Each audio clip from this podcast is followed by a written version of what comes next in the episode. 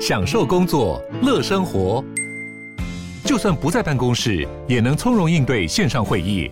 HP Dragonfly 透过专业的 HP Presence 设计，内建降噪及会议快速键，搭配清晰的 Bang & Olufsen 音效，增强音讯及视讯功能。HP Dragonfly 顶级商务笔电，采用 Windows 11专业版，让您在会议中享有最佳的视觉和听觉品质。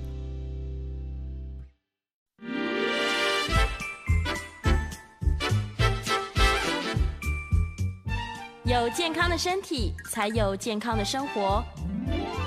名医安扣专业医师线上听诊，让你与健康零距离。听众朋友，早安！这里是九八新闻台 FM 九八点一，欢迎您收听每个星期一到星期五上午十一点到十二点播出的名医 uncle 节目。我是家医科医师宋燕人宋医师。那十一月十四号是世界糖尿病日。那为什么叫世界糖尿病日呢？是因为有感于全世界在一九八零年代之后，几乎是全世界同步在增加这个糖尿病的罹患的人口，所以 WHO 世界卫生组织为了提醒全世界各国的呃工作者、呃医疗工作者，甚至于全世界的人民呢，都要注意到这是一个危害我们现代人健康非常严重的一个全球性的流行病。那为什么说它叫流行病啊？以前我们对于流行病都认为它是一个传染病，但这是一个非传染病啊。那英文叫 NCD（Non-Communicable Disease）。NCD 非传染病会变成一个全球性的大流行，那一定是跟我们的环境有关系，跟我们的生活有关系，跟我们的饮食有关系。所以这是一个非常重大的题目。那严重的地方是这样子：糖尿病是一个高度失能性的疾病。它有很多的并发症都非常的严重，可以造成死亡，造成你的生活的不便利，造成你的感觉、动作等等的异常。那这些异常呢，其实造成我们经济上非常大的负担，个人非常大的痛苦。所以我在过去几年，从肥胖症的治疗开始，慢慢开始研究，发现肥胖症跟糖尿病的关系，开始发现肥胖症、糖尿病背后的真正的病因，才。赫然的发现，我们现在治疗的策略有很大的值得检讨的地方。所以过去这一年多来呢，我的谈的题目都是围绕着血糖、肥胖来处理。那我故意没有去碰触一些高血压的问题，或者是高血脂的问题，是因为这些问题其实在我现在的解释跟认知里面，以及我治疗的经验里面，发现其实脂肪。呃，高血脂、高尿酸啊，甚至于高血压，它都是症状。真正的问题其实是一个根源性的问题，就是我这段时间不断的跟听众朋友解释的，叫做胰岛素阻抗的问题哈。那今天的题目我定的相当的呃实际，这个实际其实应该是困扰了我自己有一段时间，我相信也困扰了不少的听众朋友，或者是我们所谓的糖友。那当然也困扰了很多的临床医师。那我自己实际上从这么多转过来给我看的病人之后，我才发现说，其实这个问题值得好好的讨论。那我今天题目定成叫“糖尿病人为何有的胖，有的瘦”，他的治疗策略跟结果以及预后大不同啊。这个各位可以看到我的题目这个手板上面写的哈，世界糖尿病日。糖尿病人为何有的胖有的瘦啊？那我们过去的观念里面，其实都认为肥胖跟糖尿病有关，好像瘦的人不应该得糖尿病。那我最近有一个好朋友啊，他这多年来他都一直很注意一件事情，因为他有家族性的糖尿病的病史，所以他非常在意自己会会不会得糖尿病。他本身是一个非常健康生活的人，他吃得非常非常的健康，他也非常注意的运动，他的体能状态都非常的好。可是这些年来，他的糖化血色素就从原来的五点八、五点九、六点一、六点二，就这样逐渐的上升。糖化血色素正常的人应该在五点七以下，超过六点零，现在在临床上面就会认为你叫做糖尿病前期；超过六点五就会被诊断为糖尿病。那听众朋友或者我们在 YouTube 前面的朋友，他大家。听我讲这些时候，我特别要强调一件事情：这些叫做临床的诊断标准。诊断标准是不是就等于这个疾病在这边画一个等号？各位知道，慢性病它其实是一个连续性发生的事情，所以我们要把那条红线放在什么地方？好像六点五以上叫做糖尿病，六点五以下不叫做糖尿病。那我今天如果是六点四九，或者说我三个月之前来检查六点四，这个月来检查六点八，我突然一个月之内恶化成为糖尿病，那为什么不在三个月之前就治疗呢？或者是甚至于我当糖化血色素超过五点七的时候就开始治疗，这里面就牵涉到很多治疗的这个策略，甚至于我们当当医生的在被教育的过程当中，呃，所不知道的一些背景啊。我现在当然有不少是属于这种我个人的揣测哈，或者说我自己的观察，发现我们之所以今天会变成用这样的一个治疗标准，有一个很大的因素就是药厂。跟保险公司之间，他们其实是有一个争执，也就是说，今天保险公司希望医生在开药的时候越晚越好，也就是你这个病越严重才开始用药，所以他可以省一些这个啊保险费的支付、药物的支付，就好像健保局、健保署现在规定，你一定要糖化血色素六点五以上，经过半年的饮食的调整之后才可以开始用药，所以这是。保险公司在于给付的时候，他的考量；对于药厂来讲，他当然希望你越早用药越好啊！你越早用药，他的钱就赚得越多。所以最后这个东西，我个人认为是一个，呃，保险公司跟跟这个药界，最后当然会有医生来所谓的背书，就做了一些临床的试验，认为说，也许这个点以上治疗会达到比较好的效果。那这里面跟我们真正。回到我们讲说健康这件事情，你要健康，你该什么时候该开开始采取步骤？你要采取药物治疗的步骤，还是要采取一个生活改善的步骤？这就是我呃这一年多来一直在谈糖尿病很重要的一个概念。那我在这边还没有讲下面的题目之前，我先跟大家讲饮食的效果比药物要强。我现在的经验上是强十倍。你只要把饮食做好，药物可以大幅大幅的减少。甚至我今天要跟各位分享几个例子，有些人根本根本就脱离了药物啊。所以我今天这个题目定下来，是相信有很多这样的病友立刻会投射到自己，说我不胖，我为什么得了糖尿病？我生活都这么注意了，为什么我还得糖尿病？那当然有一些 胖的人就说啊，我都胖了一辈子，啊我都没得糖尿病。这就好像以前我们讲说抽烟跟癌症有关。有些人说我抽一辈子烟都没得癌症，那现在很多人发现说我根本就没抽过烟，为什么我得癌症？所以现在又出现什么二手烟啊、厨房的这个这个抽油烟机没抽好的等等的问题了哈。那我现在还是要给各位看一下，糖尿病是一个非常严重的问题，在国内呢，从我这边做了一个简单的统计，从一百零一年开始到现在一百零八年的统计资料，今年是一百零九年嘛，是吧？所以最新的统计资料就是一百零八年，这是这九年来。糖尿病都一直蝉联在十大死因的第五名，甚至于在一百零二年的时候还上升到第四年，第四名。那糖尿病这十年来药物有没有重大发展？我可以告诉各位，这十几年来我们的药物真的是进步到五花八门，各种药物都有。那为什么这么多的药物仍然没有办法扭转糖尿病成为第五大死因的这个现象？更重要的是，如果各位仔细看。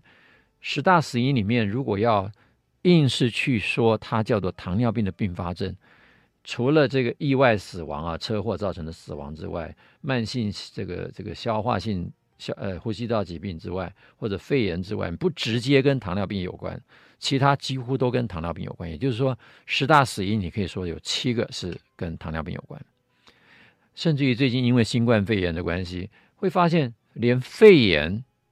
都跟糖尿病有关，糖尿病的病人得到肺炎的机会是比较高的。那我先来讲一个案例：糖尿病为什么这么难搞，这么危险？哈，那我的病人呢来找我的，通常碰到案情 严重的，我就说他如果是一个血糖控制非常糟的，我都会让他加入我的 Line 啊。对我来讲，当然是一个很大的负担，我必须要在 Line 天天看他吃的东西，天天叫他量血糖，然后回报给我，然后我要告诉他说你现在出了什么样的问题，你应该怎么吃。那，呃，如果曾经接到我的 line 的人，我先可以跟大家讲说，我个人对糖尿病的的了解，以及我这样子来安慰我的糖尿病病人，让这样子来解释糖尿病。那听众朋友或者是我们这个 YouTube 前面朋友，也许听过我分享，但是我希望我现在再一次的分享，能够让你了解糖尿病最简单的解释到底是什么。啊，所有接到我 line 的人，大概都会收到我一个开场白。我说：“嗨，某某某，你好，我是宋彦仁医师。糖尿病的逆转是可能的。我现在讲说，要逆转就是不是说让你完全变好，而是说你不要继续变坏，甚至于慢慢变好是可能的。糖尿病不是只有无奈的血糖升高，一辈子只会越来越糟的疾病。它应该被定义为一种糖类食物不能耐受的状况，也就是你不能吃太多的糖。”简单的说，就是一种糖分不耐症。我举例说，我本人是乳糖不耐症的患者，我喝了鲜奶、喝了牛奶就会拉肚子，就会放屁，会腹胀、腹泻。但是我不需要任何的治疗，我不需要吃什么乳糖酵素，我只要不吃乳糖，我不喝牛奶就没事。那同样的，糖尿病既然是糖分不耐症，最好的根本治疗的方法就是大幅的减少。甚至于戒断糖类的摄取，这样子的话就可以减少用药的需求，甚至于可以完全停止使用。好，那我这边分享一个个案啊，名字我当然都盖起来。这个个案当然很显然，你一看这个数字就知道他是非常非常的危险的一个病人。早餐前两百二十九，他血糖；餐后一百，这个血糖的震荡达到一百三。他说他打了胰岛素十六。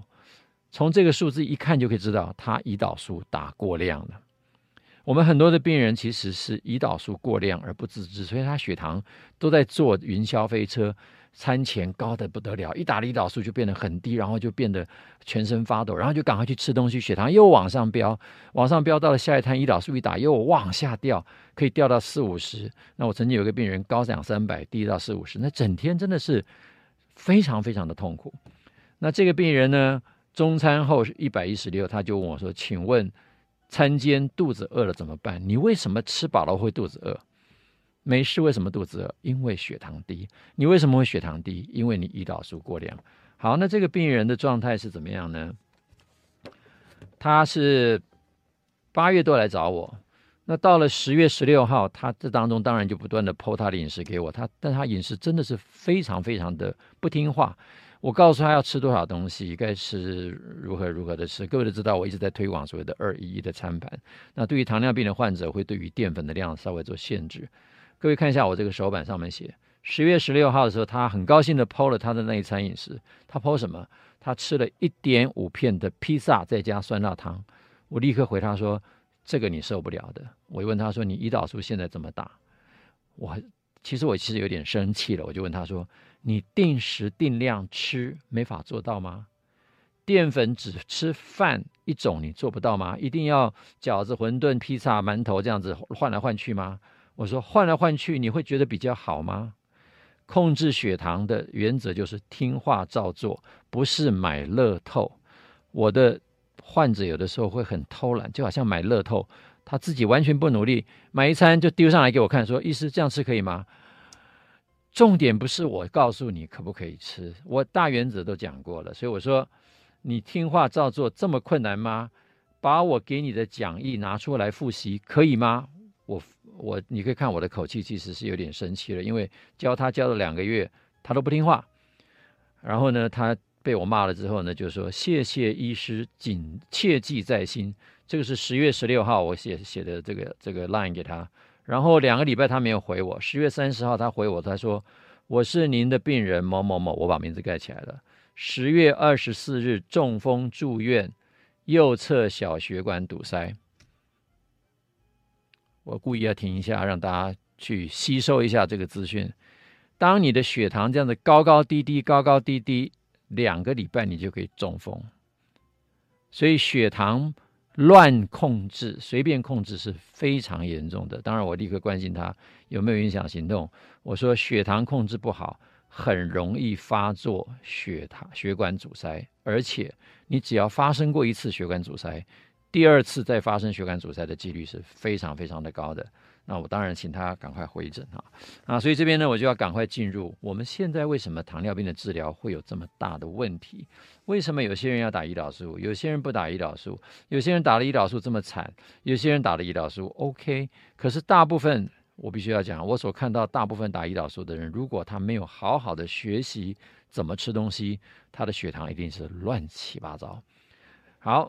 这里面就出现了几个问题啊！我的这边呃有根据的东西，我都会放一个 QR code。如果我们现在这个 YouTube 前面的朋友想要找到这个资料来源，扫一下 QR code 就可以看得到哈。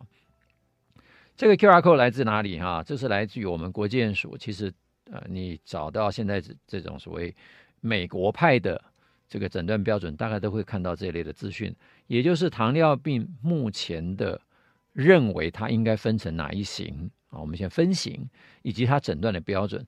我讲完这边，我会可再 comment 一下，说我们现在诊断的缺点在哪里。好，注意看我念哈。我们糖尿病的分类分为第一型，第一型呢是哪一种人？是他的胰岛细胞遭到破坏，造成胰岛素缺乏。所以第一型糖尿病病人通常发作的很早啊。我们有时候说他是先天型、幼年型、遗传型或者胰岛素依赖型。不管如何，它的概念是说。他的胰岛完全没有功能了，胰岛细胞遭到破坏，所以他不会制造胰岛素，所以这种人他就非得要打胰岛素不可，不打胰岛素，他的血糖完全无法控制。我这话讲的还是要保守啊，这是我们现在认为。那另外就被归类为第二型，一般过去称为成人型，或者说是像现在大家认为的肥胖型。这种人的主要问题是胰岛素阻抗，写在这边呢，似乎好像有讲胰岛素相，并且合并相对的胰岛素缺乏。那就认为说是胰岛素缺乏造成了血糖无法控制啊！注意啊，这边讲的时候都讲胰岛素缺乏。那其他型的就包括所谓妊娠糖尿病啊，或者其他我们副型呢，有些比如说有人突然大量的使用这个类固醇之后，突然发现了一糖尿病，这叫类固醇诱导型啊。所以有些是药物造成的。诊断标准包括，注意啊，这边。前面讲病因的时候都讲胰岛素遭到破坏，胰岛素缺乏，或者是胰岛素阻抗，相对胰岛素缺乏。可是我们诊断的时候完全不看胰岛素。诊断标准包括第一，糖化血色素，这代表你过去三个月以来平均的血糖值标准是大于六点五。第二个，空腹血糖啊大于一百二十六，注意又是测血糖。第三个，口服葡萄糖耐受性测试，第二个小时的血浆大于两百，又是测血糖。第四呢，是你有典型的高血糖症状，包括吃的很多、喝的很多、尿的很多，突然体重的减轻，以及随机血糖，就是你到诊所来一测，血糖超过两百，都是测血糖。我们完全不管胰岛素，可是我们讲病因是胰岛素，我们测都测血糖，治疗的时候也都测血糖，完全不管你胰岛素是多是少，我们就开始治疗了。请问这样的治疗跟诊断？跟病因中间是不是有一个很大的落差？各位这样听完之后就知道，我们现在的治疗的概念跟用的标准，用来监测治疗结果的标准是有问题的。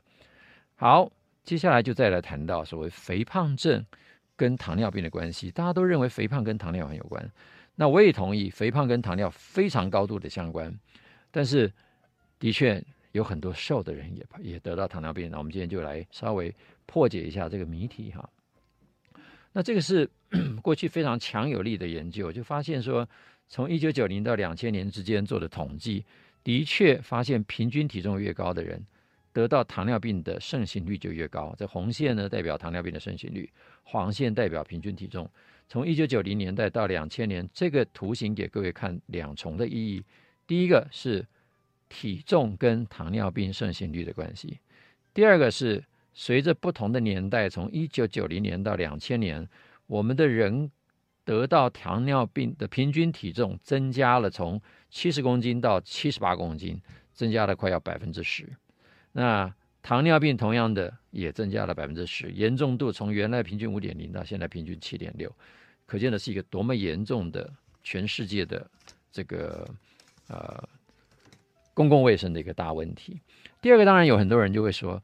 我的家族史，我家里人有糖尿病，我是不是就一定会得糖尿病？我有没有办法预防？我有没有办法避免掉这个厄运？那第二个就是是不是我瘦的人也应该要减重？因为糖尿病医生都说你要控制体重，那很多瘦的人，瘦的糖尿病就跟说，我已经这么瘦了，我要减什么重？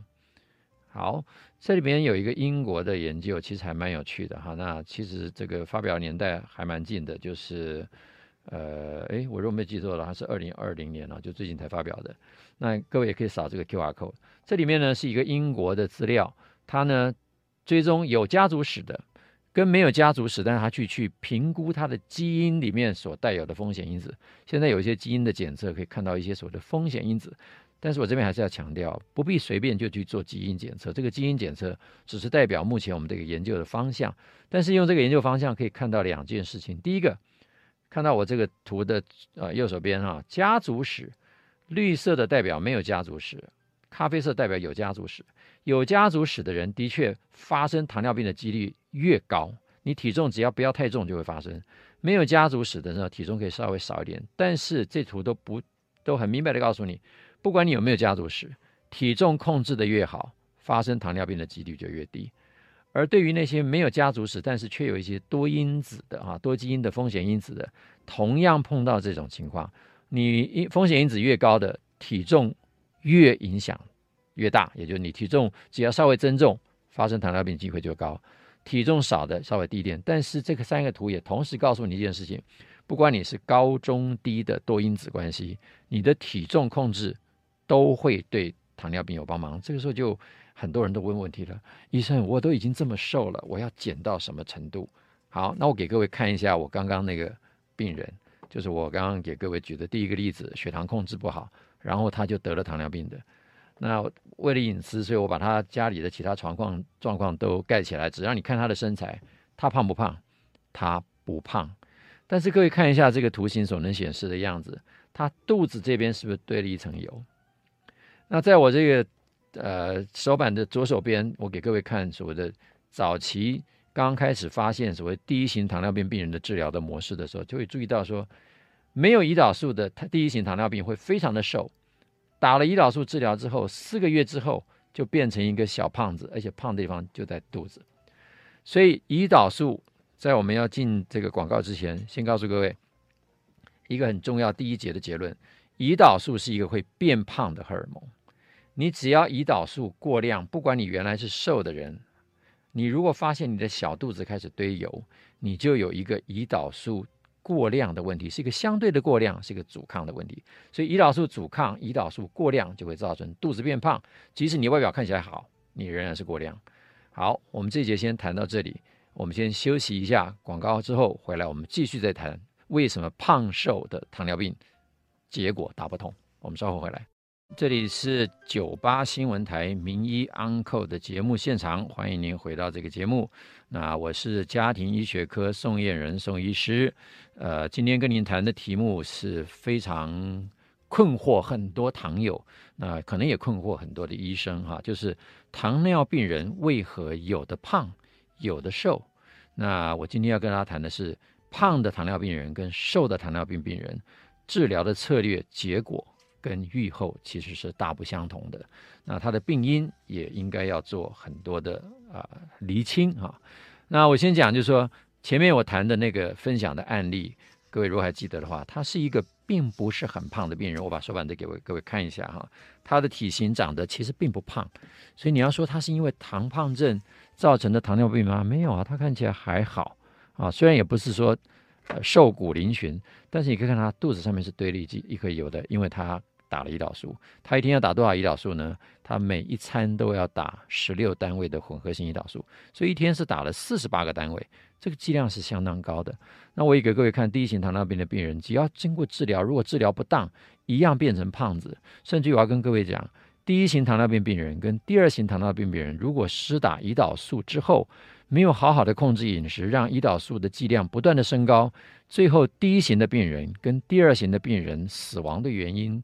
并发症跟最后死亡的这些病理的机转一模一样，所以第一型跟第二型只是发生的原因不同。可是，一旦你开始不注意饮食，开始施打胰岛素之后，你最后的命运跟发生的致病的原因结果一模一样。我那我这边再来跟大家分享一个手板，这个手板是一个胖的糖尿病病人，它的结果就完全不一样，它的策略也完全不一样。你看，他他是一个基督徒，那我我我也是个基督徒。他说：“亲爱的兄弟医生，我非常感谢您。去年我的某某医生，就是他原来糖尿病医生，要他打胰岛素，让我警醒。我向主认罪祷告，主呢就像在伊甸园的那两棵树，给我两位医生，一位是某某某医生，咨询费四千，他花了只学到一六八，营养费一年三十万没花。”接下来就是兄兄弟您了，就是我了。我呢采取了自然饮食，每天有吃没吃回报饮食菜色，监控我的食物。每次回诊，从这一生最重一百一十公斤到近日七十五公斤，糖化血色素从九到近日六点一，进步到五点八，其他都正常值还要好。好胆固醇居然上升到六十一点九。兄弟，您说好的不得了，我欣喜若狂。这就是胖的糖尿病，认真的接受饮食的治疗，完全不需要打胰岛素。如果他这么胖还打胰岛素，我前面讲，胰岛素就是让你变胖的荷尔蒙。这位病友，他当时是一百一十公斤。血糖控制不良，如果原来的医生再给他打胰岛素，他可以胖到一百三十公斤，可能胖到一百五十公斤，他的糖尿病仍然不会好。但是他用饮食控制的方法，不断的减药，完全没有打胰岛素，现在糖化血色素，呃，体重从一百一十公斤降到七十公斤，糖化血色素从九降到现在五点八，这就是给各位看到说，如果你是一个胖子型的，你大可以勇敢的。减重，那减重当然有个策略哈，就是必须要知道你的胰岛素的状况。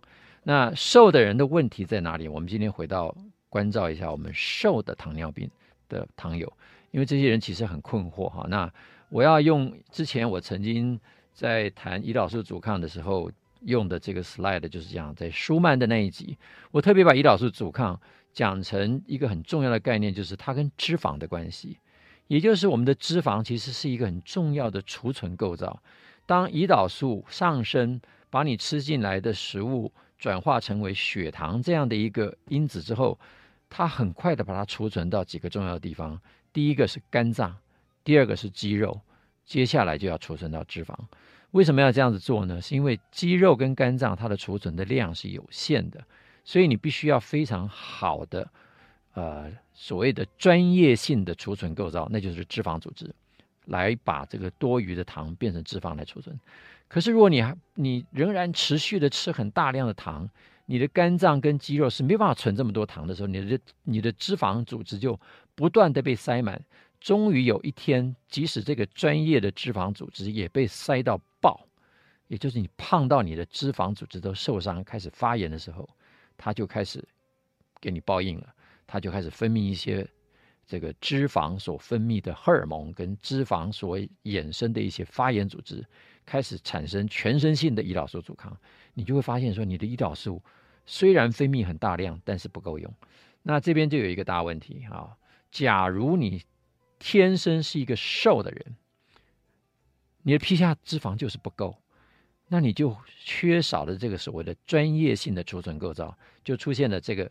我这个图片上面这个老鼠的实验，上面这只老鼠呢是一个瘦子，天生的瘦老鼠，几乎没有什么皮下脂肪。我们现在很多人追求说体脂率越低越好，到个位数。我真的要要在这边跟大家稍微分享一下，体脂率并不是越低越好啊。你如果是个胖子，你可以追求把体脂率降下来，但是追求那个个位数的体脂率。我个人并不赞成啊。那你看下面这只比较正常老鼠，它是有一些脂肪的，这些白色部分代表脂肪。这个上面这一只老鼠是，呃，我们特别培养的一个叫做呃脂肪失养症 （lipodystrophy） 的一个一个老鼠。它的状况是怎么样？它的血糖一塌糊涂啊！它很早很早，它的肌肉就发生了严重的阻抗啊。那这是野生型，它可以存很多的脂肪，呃，存很多的血糖。这个是这个完全没有脂肪的老鼠，它的血糖就非常恐怖，完全没办法存进去。所以它只要这样的情况之下，它的肌肉里面堆满了脂肪，肌肉里面堆满了脂肪，它的这个呃脂肪里面完全没有办法储存。但是如果今天我用一个移植的方法，也就是让这些瘦老鼠种下一些脂肪，就是说脂肪移植，它的血糖就变好了哈。所以舒曼医师他讲了一个重点啊，这在我在讲胰岛素阻抗的时候，他说胖啊，不是真的你外表看起来胖才是问题，而是你的脂肪堆在哪里。所以他说异位性脂肪才是关键。所以今天我们外表瘦的这些糖友们，其实你是瘦胖子，你的问题常常是出现在你的脂肪堆积在不该堆积的脂的地方。最常见的地方是哪里？就是肝脏。当肝脏很快的被塞满之后，就跑到肌肉。所以很多所谓肌少的肥胖症，或者是肌肉减少的糖尿病患者，他的问题其实是什么呢？其实是他的内脏，尤其是肝脏、肌肉，最后连胰脏都浸润的脂肪。一旦胰脏浸润脂肪，那问题就大了。你的胰岛细胞就开始凋亡。凋亡意思就是说，它开始进行一个非发炎性的死亡。但是也可能因为这些内脏脂肪产生了发炎组织，所以你的胰脏会产生一个慢性的发炎，造成你的胰岛细胞死亡。啊。那我上次在讲舒曼这个题目的时候，就举了一个很瘦很瘦的例子，这个就是一个人类的先天性的脂肪失养症，几乎全身没有皮下脂肪，看起来好像肌肉很发达，但是它却严重的脂肪肝。你看脂肪肝大到变成一个脂肪巨大症 （hepatomegaly），里面都是脂肪。那他的问题呢？当然，舒曼这个例子是比较特殊，他用了一个特殊的荷尔蒙叫做瘦素来治疗。所以这个女性呢，这位十七岁的女孩子，在那个状态之下，她是严重的脂肪肝、严重的胰岛素阻抗、严重的糖尿病。经过瘦素治疗，把她的脂肪肝解除之后，他身上所因为脂肪堆积造成的这些脂肪瘤、脂肪的肉瘤也都消失了。所以瘦的糖尿病，其实它的严重度可以比胖的糖尿病更为严重啊。那么，嗯。这边呢，我就要再引一个新的文献来跟大家讨论说，今天我们所谓胖瘦的糖尿病，只要是成人时代所发生发现的，都被归类为所谓的第二型糖尿病。就好像我刚刚在节目一开始的时候，弄用国民健康署的那个糖尿病分类给各位看，或者说我们现在大家都耳熟能详，觉得糖尿病。不外乎就分成为第一型、第二型，那了不起就是有一些妊娠糖尿病或者其他这种非常罕见的这个药物所引起的。那可是呢，在二零一八年，呃，在《Lancet》刺络针的糖尿病及内分泌这个次期刊里面，一个很有名的英国期刊里面，发表了一个很重要的文章，但是这两年来并没有获得太多的重视啊。那我在这边跟大家分享，这边也有 QR code。那有学术兴趣的朋友也可以扫这个 QR code 去找到这篇文章。这篇文章的英文呢，我先念一遍，叫《Novel Subgroups of Adult Onset Diabetes and Their Association with Outcomes: A Data-Driven Cluster Analysis of Six Variables》，用六个不同的变项重新来界定所谓的成人发作的糖尿病，以及他们跟结局，也就是这个发病之后他们的命运。的关系，所以我中文题目我就写叫成人型糖尿病的新的次分类的方法。这个分类的方法呢，非常的特别。好，那我现在讲这里面要回复一个，也是舒曼那一集我讲的这个新的分类方法，把胰岛素阻抗放成一个非常重要的分类。什么叫叫胰岛素阻抗？哈。回顾我在讲舒曼那个研究的时候，他们曾经去招募了大概三百多个大学生，耶鲁大学的大学生，外表看起来都是瘦瘦的，体型很好，很健康的，去测量他们的血糖的耐受性，分成最耐受、最敏感跟最不耐受的。结果发现这两组人有明显的胰岛素阻抗的差别，也就是说，我很敏感的这一组，他们饭后的血糖几乎没有什么差别。注意啊、哦，用血糖来检测，他们几乎没差别。可是看他们的餐后胰岛素却发生了很明显的差别，敏感的这一组跟不敏感的这一组，胰岛素的差别差两倍以上。也就是我们现在用血糖作为诊断的标准，常常检查不出来那些潜在的会发生糖尿病的人。我们现在没有检查胰岛素，这就是一个现在诊断上面最大最大的问题。所以用这个方法呢，这篇文章对不起啊，这都是英文，我用中文稍微翻译给大家谈谈谈一下，就是他用 data driven，就是他透过资料库的收集，这资料库来自于哪里？来自于四个主要的资料库。这个四个主要的资料库呢，都是北欧国家的资料库，包括瑞典的，包括这个丹麦的啊。那呃，这几个国家的的全美全人口的这个呃新发生糖尿病，或者是已经做糖尿病注册，他们的管理系统真的比我们台湾好得多。他去追踪这些人所有检验报告及基因分析、体位等等，做出这个重新的分析，结果发现第二型糖尿病胖瘦大不同。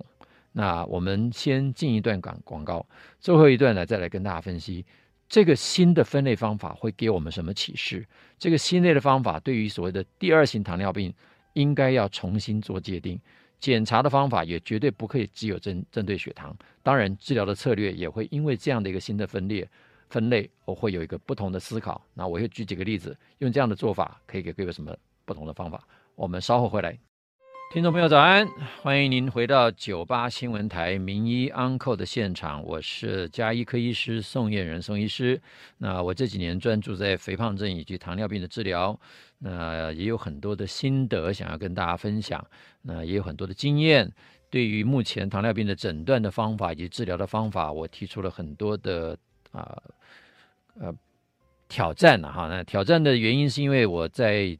呃，治疗的经验以及我阅读的文献里面，发现我们目前的诊断方法以及治疗策略，其实有很大的问题。那就如同我在这个节目刚开场的时候提出，我们过去一百零一年到一百零八年我所整理出来的，呃，国人十大死亡原因，糖尿病从来没有因为我们现在治疗。认为更加进步，或者糖尿病照护网更加的发达，死亡原因有任何的减少，甚至于十大死因当中，如果你仔细看它所谓的糖尿病并发症，十大死因里面几乎有七个死因是跟糖尿病有关，所以可以这么说，十大死因几乎全部都是糖尿病有关的哈。所以糖尿病是一个真的值得我们大家深思的问题。为什么我这么重视这个问题呢？是因为糖尿病现在的罹患的人口在国内已经。高达百分之十啊，也就是两千三百万人里面超过是百分之十啊，两千三百万人里面有两百多万的糖尿病患者。那据估计呢，其实还有将近一半的人没有被诊断出来。那加起来这样将近就有五百万人的是有糖尿病的问题。那加上所谓的肥胖症等等相关的这些危险因子，那肥胖症其实前几集我也谈过，台湾有百分之五十的人是符合过重或肥胖的标准。在这样的情况之下，如果不做更根本性的去认识这个疾病，做根本性的治疗，这个病还会一直持续下去。那这个我自己有时候危言耸听，我说这是一个亡国灭种的流行病。如果我们不做任何的处理，这个国家、这个世界可能会因为人类自己造成的这个生活环境以及自己恶化的饮食饮食的习惯。把人类自己给灭亡的，不必等到世界战争，不必等到这些政客在那边什么中美对抗啊，按按原子弹，我们自己吃东西就可以把自己吃死啊！好，我刚刚谈到这个题目呢，再回回顾一下这个题目的 title 啊，叫做成人型糖尿病的新的次分类。二零一八年经过刺洛针是一个非常有名的国际期刊披露之后呢，嗯，并没有受到太大的重视啊，这边还是有 QR code。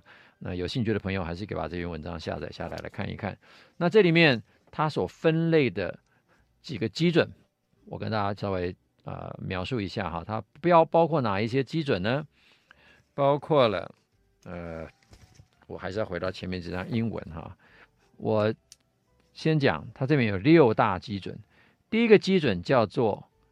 呃，英文叫 glutamate glutam glutamate decarboxylase antibodies，简单讲呢，就是一个抗体啊，包括 GAT 六十五，包括抗胰岛素等等抗体。这个目的是什么？这个目的是为了诊断它是不是自体免疫这些已知的第一型的抗体，它是不是第一型？第二个诊断呢，是看它的发病的年龄，所以发病年龄轻的跟发病年龄老的。事实上是两种完全不同的型。那我现在当然最年轻的病人有十六岁的，那我最老的病人有有快要九十岁的。九十岁的病人跟十六岁的病人，你一两种完全不同的策略，甚至于说两种两种完全不同的糖尿病形态。那第三个标准是 BMI，就是重的。这是我看到第一个把体重当作为诊断糖尿病里面的一个重大因子。过去我们只把当做危险因子，看完就不不再谈了。你会看到，目前我们大部分的治疗标准里面，虽然会劝病人减重，可是大部分的时候都因为病人减不了，减不了的重要原因是因为当他开始用胰岛素之后，他根本不要想减重了。当他开始使用刺激胰岛素分泌的药物之后，他也根本不要想减重了。所以很多医生其实根本根本减不了重了，他他他怎么样都减不了重，因为胰岛素就是会变让你变胖。好，那第四个诊断标准是糖化血色素。的确，糖化血色素当然重要，它是一个标准。可是你看啊，我们现在我刚刚给各位看说，我们国健署讲的那个四个诊断标准，全部都跟血糖有关。但是这边我现在讲的这六个诊断标准，讲到第四项才跟血糖有关，而且它不用当下的血糖，它用平均的血糖，也就用 HbA1c 糖化血色素，而不用你的所谓的空腹血糖，也不用你的饭后血糖。接下来很重要的测所谓的 HOMA2 beta 跟 HOMA2 IR，这个大部分的临床医师或者是医院都不做这个检查。那这个检查可不可以做？当然可以做啊！这是这是一个数学计算的公式，你只要测量几个指标就可以算得出来。这什么叫 HOMA2 beta 呢？它就是用一个回归计算的统计方法。经过临床的测试跟公共卫生学的调查之后，所导演出来的一个算式，你只要测量几个值，导入这个公式之后，就可以测出你的胰岛素功能还剩下多少。第六个叫 HOMA2 IR，就是可以测量你还有你的胰岛素阻抗值多少。所以我再重复一次：第一个测抗体，第二个你发病的年龄，第三个体重。第四个 HbA1c 糖化血色素，而不是只有测血糖。第五个测你的胰岛素功能。第六个测你的胰岛素阻抗。所以根据这六个标准呢，就可以看出来，原来糖尿病真的大不同哈。那这个图有点复杂，我今天只是给各位看一个粗略的图，让各位知道说高高低低。我们光看糖化血色素，第一型叫做严重的自体免疫的，就是第一型糖尿病，它的糖化血色素通常。都高在，呃，它它这个用的是 m i l l i m o 了哈，大概是高在七到八之间。那第二型呢是严重的成人型的胰岛素缺乏型，就是突然我们现在常常看到突发一来血糖高到四五百的，所以你看看它的糖化血色素大概都会高到大概八九啊这样子。接下来是第三型的，第三型呢叫做严重的胰岛素阻抗型，这个阻抗型的糖化血色素并不高哦。但是它需要很大量的胰岛素。你如果看它这边 HOMA2 哈，大家对这个绿色的，我给各位看 HOMA2 贝塔，它的糖化血色素并不高，但是它胰岛素非常高。这种病人，你如果给他打胰岛素治疗，他一定完蛋。OK，好，第四型呢是肥胖型的，肥胖型的糖化血色素初期也不高，但是各位也来看一下，它的胰岛素功能是偏高的，它的胰岛素阻抗也是偏高的。好。最后一型呢是老年型，老年型的胰岛糖化血色素通常不高，它的 BMI 中等高度，年龄偏大，胰岛功能中等，胰岛素阻抗并不高，所以有些老年人并不需要积极的胰岛素治疗，因为他的胰岛素阻抗并不高，所以这种治疗的方法就可以给我们导引到说，如果你做了这样的一个测量，做了这样的评估之后，你就可以大幅度的知道说，原来糖尿病真的大不同。那这边给各位看一个。这个 data 里面最最惊讶的是这样子：过去我们认为百分之九十三点六的病人都是第二型糖尿病，少量的百分之一的人是糖尿病，但是呢，有五点二的人是成人型的，接近一第一型糖尿病，我们叫一点五型。可是用我们刚刚所谈到的那个六个新的分类标准来看之后，才会发现所谓大部分的第二型糖尿病人还可以次分为一二三四。五种不同型，也就是我们现在的认为第二型糖尿病，它应该有五种次分型，所以这五种次分型呢，就非常非常的重要了哈。那接下来我很快的跟大家分享，如果你愿意用饮食治疗做这样的一个七段血糖哈，那这是我一个病人，这个病人呢，他是一个瘦的型，他打胰岛素。他吃刺激胰岛素分泌的药物，可是他血糖高高低低，一下一百三，一下子五十几，所以我就请他做饮食控制，并且监换所的间断监控七段血糖，餐前餐后餐前餐后，你看才只做了两个礼拜之后，他就八十五、一百、九十一、一百一、八十八、一零二、一零六，糖化血素一测出来六点几。他因为天天测七段，他女儿很心疼，他就给他做了一个连续血糖监测器，从国外买了一个回来。回来之后呢，他做了一个。因为时间的关系，我跳得很快，给各位看这个图就好了。你看他连续血糖一测完之后，他就知道他睡觉的时候血糖太低，表示他晚餐吃太少。他随便去吃一个空腹吃香蕉，血糖就超标。那他就非常清楚他将来该怎么做。可是你看，才不过是几天的时间，他十月份买的，现在十一月四号，他已经可以透过饮食把自己的血糖完全控制在标准。十一月八号的图形更漂亮，完全都在蓝色的范围，表示说你只要饮食控制得好。你可以整天的血糖都非常的平稳，好，所以我的治疗策略呢，就要跟大家讲这些不同的策略。因为我们时间的关系，我只能很简单跟大家讲，饮食胰岛素，如果你可以用连续血糖监测器，绝对会达到很好的效果。那不同的等级，只好请各位用看的了哈。那收音机前前面的朋友，因为时间的关系呢，也许我就请各位上 YouTube 去看这这个图，我这个图放久一点，让大家看一下。不同的形态的糖尿病应该有不同的策略，有饮食的策略，有药物的策略，有些可以不用药物的策略。胰岛素绝对是要审慎的使用。所以给各位一个很简单的结论，结论就是糖尿病胖瘦不同，第二型不是最好的分类。